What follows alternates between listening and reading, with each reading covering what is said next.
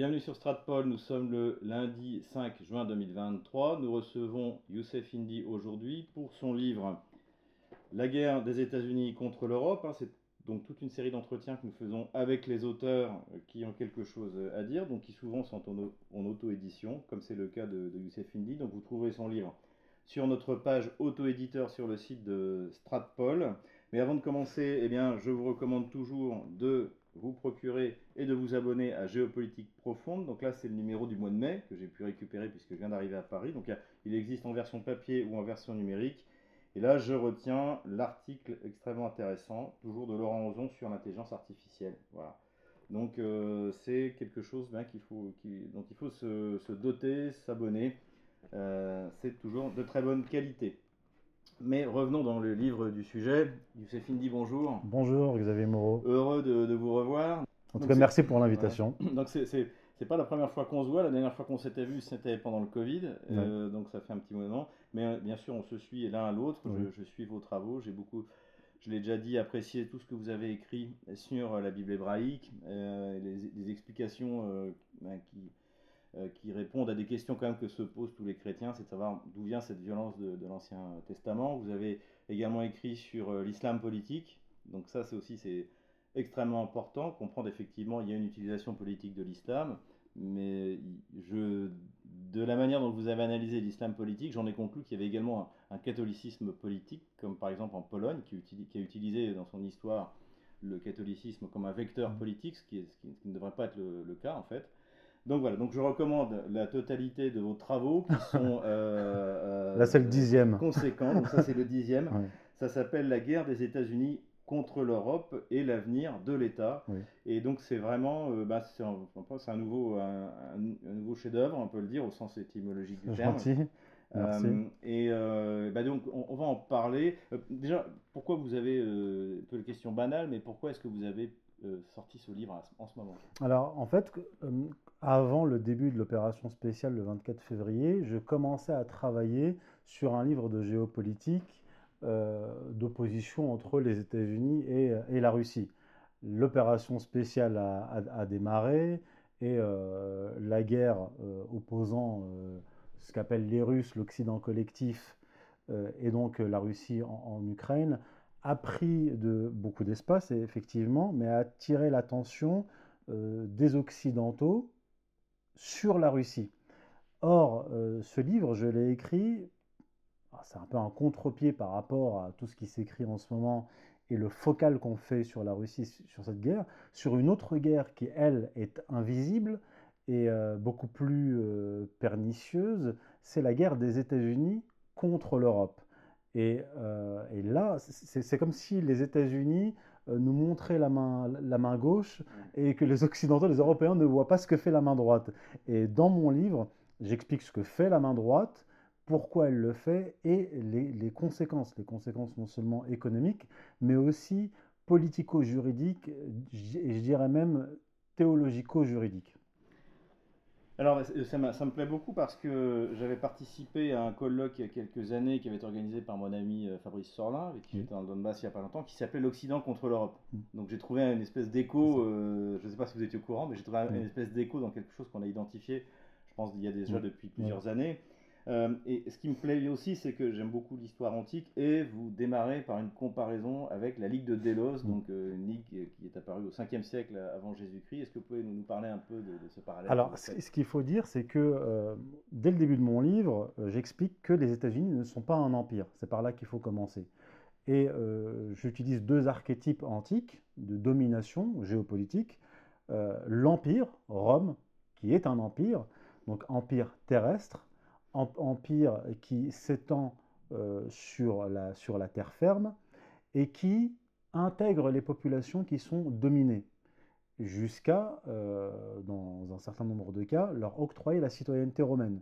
On a pu voir dans l'histoire, par exemple, des gens comme Septime Sévère, qui était un numide, euh, devenu citoyen romain, général romain, puis empereur romain.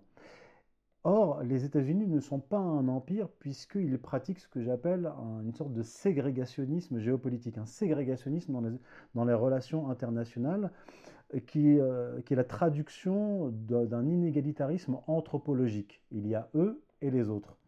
Et dans les archétypes de pouvoir dominant dans, l'Antiquité, j'ai vu, j'ai saisi que Athènes est celui qui correspond le mieux aux États-Unis. Euh, on ne peut pas devenir athénien. Euh, la domination qu'exerce Athènes sur les autres cités grecques marque une distinction nette et une hiérarchie entre Athènes et les autres cités grecques. Ce n'est pas devenu un empire, c'est-à-dire que les autres cités grecques ne sont pas devenues des Athènes, alors que euh, Rome, c'est la cité de Rome, et c'est aussi l'empire. Et ce que j'explique aussi, c'est que j'ai été frappé par la ressemblance euh, qui existe entre l'OTAN et la Ligue de Délos. La Ligue de Délos a été fondée à l'initiative des, euh, Athéniens pour combattre les Perses, pour repousser les Perses. Donc, au début, c'était une organisation relativement égalitaire. Mais après la défaite des Perses, comme après la, disparition de l'Union soviétique, les Athéniens n'ont pas dissous la Ligue de Délos, tout comme les Américains n'ont pas dissous la Ligue de Délos. Plus que cela, les Athéniens disaient quelle cité devait entrer dans la Ligue de Délos et ils empêchaient la sortie de la Ligue de Délos. Plus que cela. Oui, en fait, ils punissaient ceux qui refusaient, de, ceux qui, ne voulaient pas rentrer dans la Ligue et ceux qui voulaient en sortir. Exactement. Et Délos, c'est le nom de l'île grecque où se réunissait euh, la Ligue annuellement. Et c'était là qu'étaient entreposés les, trésors communs de, de, la Ligue de Délos. Euh, ce trésor-là a été accaparé par Athènes, donc c'était à Athènes qu'on déposait le, trésor, et Athènes aussi, a aussi cette euh, spécificité, donc comme j'explique, euh, l'OTAN ne s'est pas dissous après la, disparition de, l'Union soviétique, tout comme la Ligue de Délos, et plus que cela, Athènes n'est pas un empire, comme je l'explique, c'est un hégémon, c'est le terme grec pour désigner la, puissance dominante et euh, l'organisation euh, hégémonique, qui est une organisation, comme j'ai dit, fondamentalement inégalitaire. Mais c'est aussi une thalassocratie.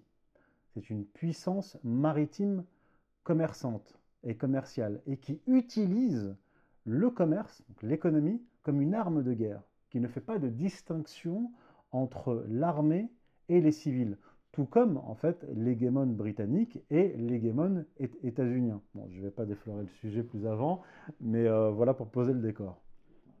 On a compris pour la, Ligue de Delos le, parallèle que, vous n'avez pas été le seul à faire, mais qui là l'avantage c'est que vous l'écrivez. Euh, l'autre question que vous traitez, c'est comment est-ce que Washington en est arrivé là quel, est le parcours, je dirais, euh, historique et idéologique donc, de cet hégémon Alors c'est une longue histoire que je retrace. En fait, il faut remonter euh, à l'époque de la réforme, qui est en fait une révolution protestante qui a eu lieu sur, euh, sur le continent, et la réforme religieuse qui a eu, qui a eu lieu en Angleterre dans les années 1530, donc très peu de temps après la révolution luthérienne, qui a opéré une rupture avec Rome, une rupture avec le continent, et c'est le moment, ce moment de la réforme, donc émancipation de, Rome, est le moment où l'Angleterre se déclare empire. C'est Thomas Cromwell en, 1500, en 1534. Puis euh, cet empire, entre guillemets, naissant, adopte, euh, adopte le calvinisme. Et euh, il faut remonter à cette histoire-là pour comprendre la nature des États-Unis, puisque au, au, siècle suivant, les pères pèlerins qui se considère comme le nouveau peuple hébreu, s'installe en Amérique, qui considère comme la nouvelle Jérusalem. Il considère aussi l'Atlantique comme euh, la mer Rouge, qui sépare l'oppresseur et, l'opprimé. Euh, également, l'Amérique est considérée par les pères pèlerins, pas seulement, aussi leurs successeurs, comme euh, la terre des origines. C'est John Locke qui écrira Au commencement, le monde était l'Amérique c'est une, une, façon de dire que euh, l'Amérique est une sorte d'Éden paradisiaque, d'Éden terrestre, où il n'y a pas encore eu le premier péché. Et ça, c'est très très important parce que ça va induire un rapport à la loi qui, qui a des conséquences énormes que j'explique dans la deuxième partie de, l'ouvrage. Donc je reviens au Père Pèlerin qui, euh, qui en fait euh, l'Amérique. Cette Amérique va se considérer comme une sorte de nation messianique dans un premier temps, mais séparée de l'ancien monde. L'ancien monde qui est en fait l'Europe, qui est corrompu par le péché. on est là-dedans, on, est là, pardon, on est l'Éden euh, terrestre. Euh, nous sommes dans le lieu qui est resté d'une certaine façon pur. Nous nous séparons du, reste du monde, et ça va correspondre plus tard sur le versant politique et géopolitique à la doctrine Monroe. Donc c'est une séparation du bien et du mal. Fondamentalement, c'est ça qu'il faut garder à l'esprit. Or, il va y avoir une bascule euh, radicale à la fin du XIXe siècle, où la doctrine Monroe va s'étendre, c'est-à-dire que la doctrine Monroe, c'est euh, l'espace, l'hémisphère euh, de sécurité des États-Unis, donc l'Amérique du Nord et l'Amérique du Sud.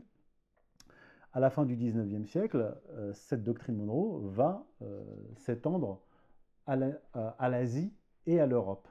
Et en même temps, avec Theodore Roosevelt, dans la, même période, cette, bascule de la destinée manifeste qui était isolationniste va devenir une sorte de messianisme véhément qui va euh, postuler que l'Amérique ne se sépare la nation messianique américaine ne se sépare plus du vieux monde, mais, mais cette nation-là messianique vient, comme dira Wilson plus tard, sauver le monde apporter la rédemption au monde. Donc si on ne comprend pas qu'il y a une dimension religieuse, messianique dans la géopolitique américaine, on ne peut pas comprendre cette attitude.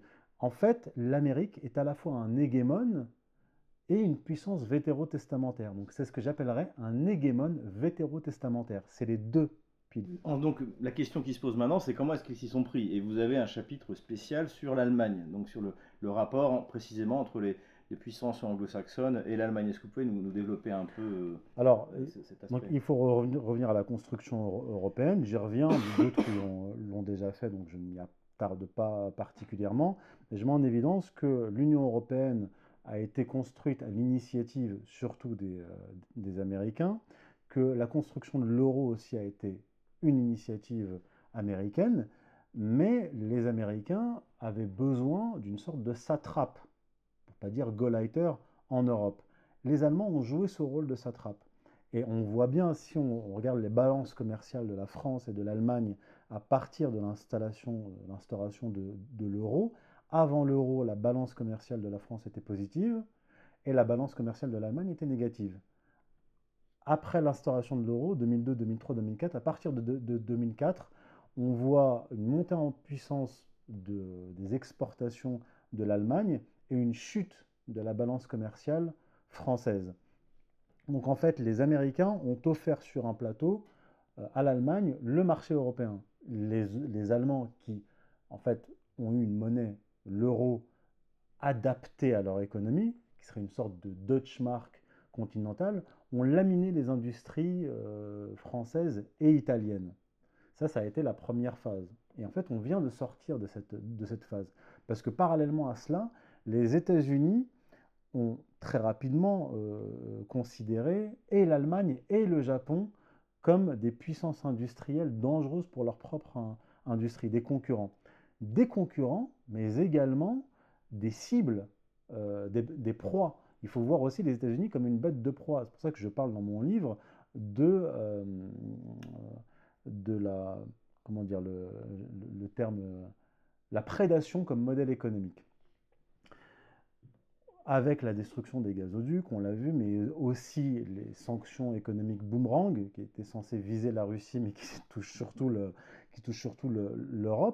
les Américains ont dans la foulée euh, mis en place euh, euh, des subventions très très importantes. De, Biden a débloqué 390 milliards de dollars, non seulement pour soutenir l'industrie américaine, mais pour faire un appel d'air des industries allemandes et européennes pour faire venir ces industries allemandes étouffées à cause des Américains qui ont détruit les, gazoducs sur le territoire américain, puisqu'ils bénéficieront, puisqu'un certain nombre d'entre elles vont s'y installer, bénéficieront des, euh, du coût de l'énergie plus faible en, en, en Amérique. Donc, on en revient à la notion d'empire.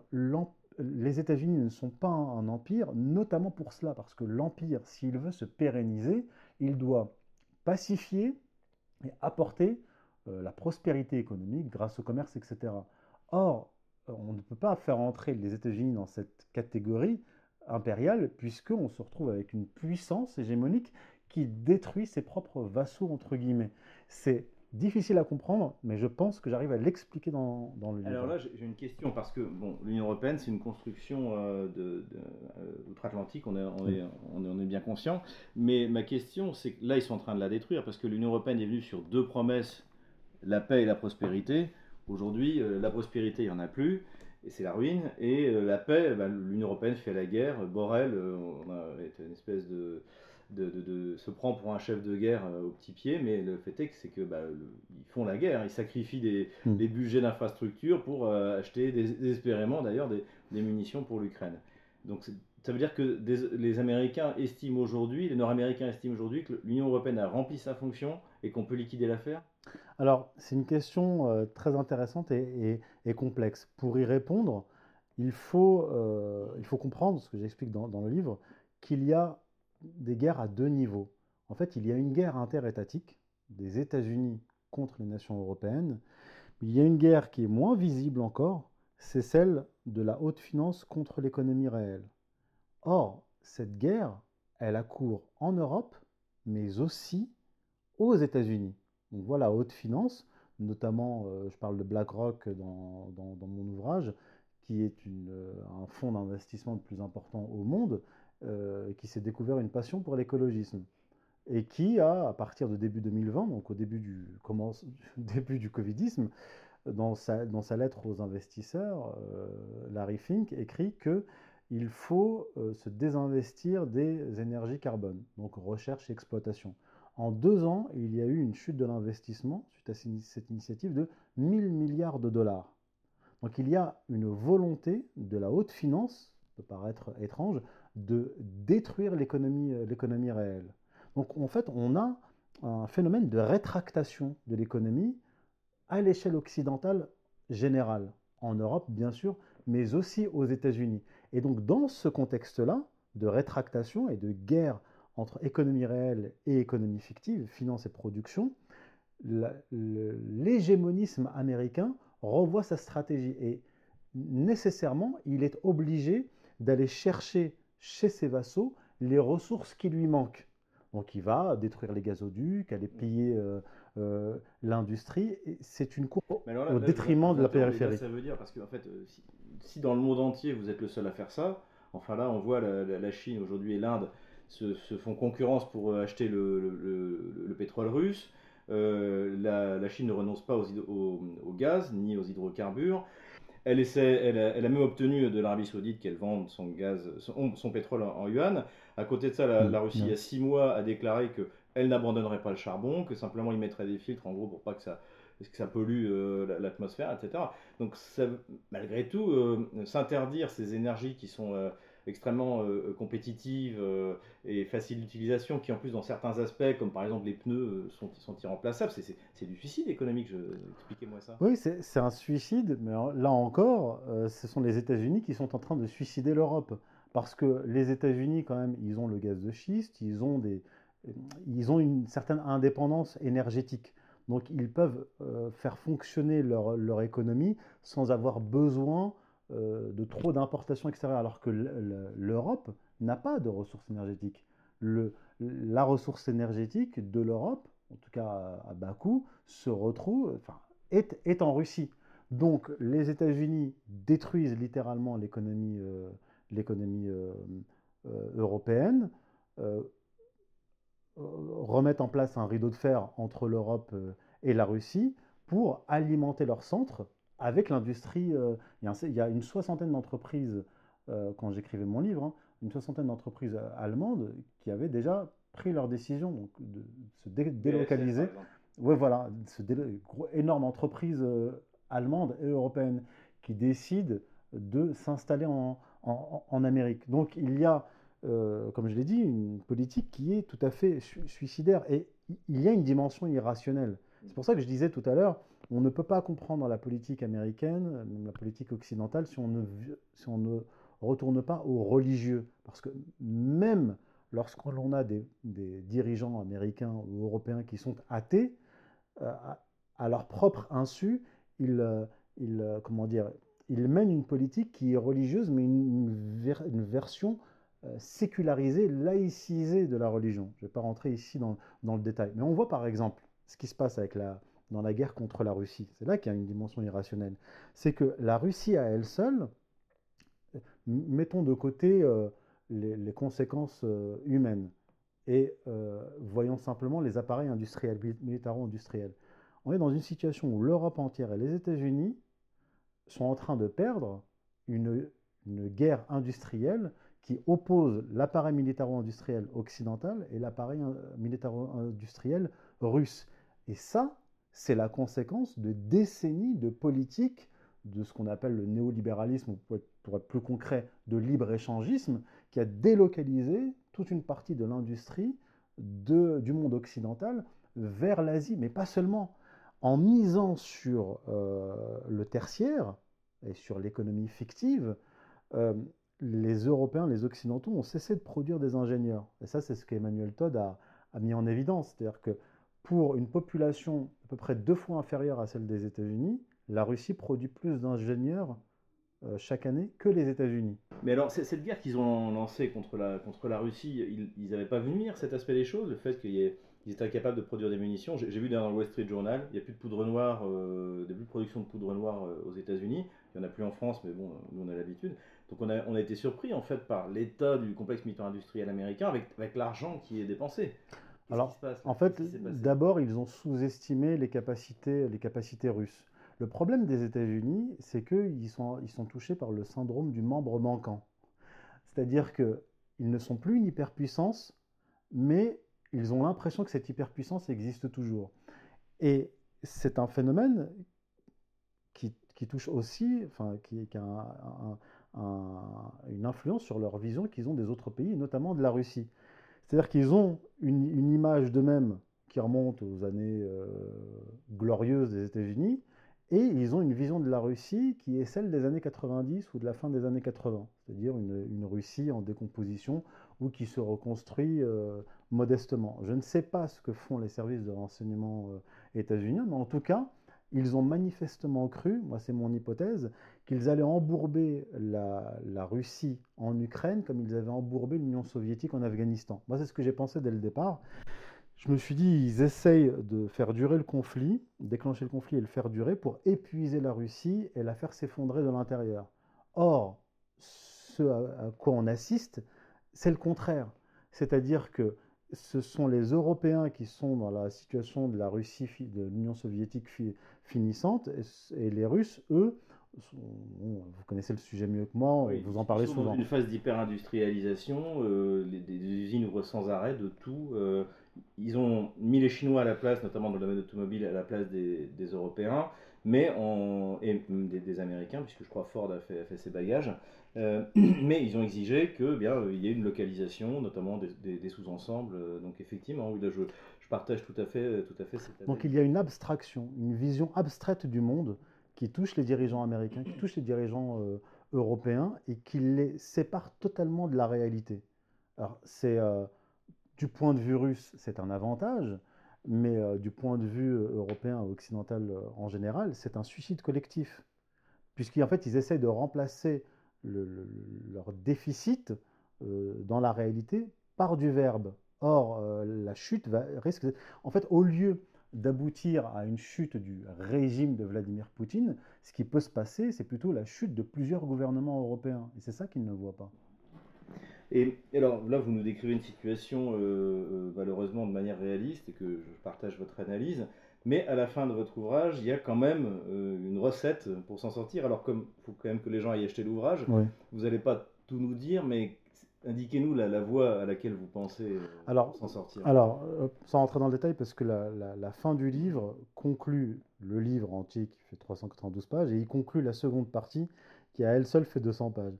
Mais pour revenir à mon propos de tout à l'heure, je disais que euh, les États-Unis menant cette politique, l'Occident menant une politique euh, suicidaire, les États-Unis qui suicident euh, l'Europe sont, sont en train de se rétracter, rétractation de, l'économie, mais aussi un, un durcissement de l'emprise politique des États-Unis sur l'Europe.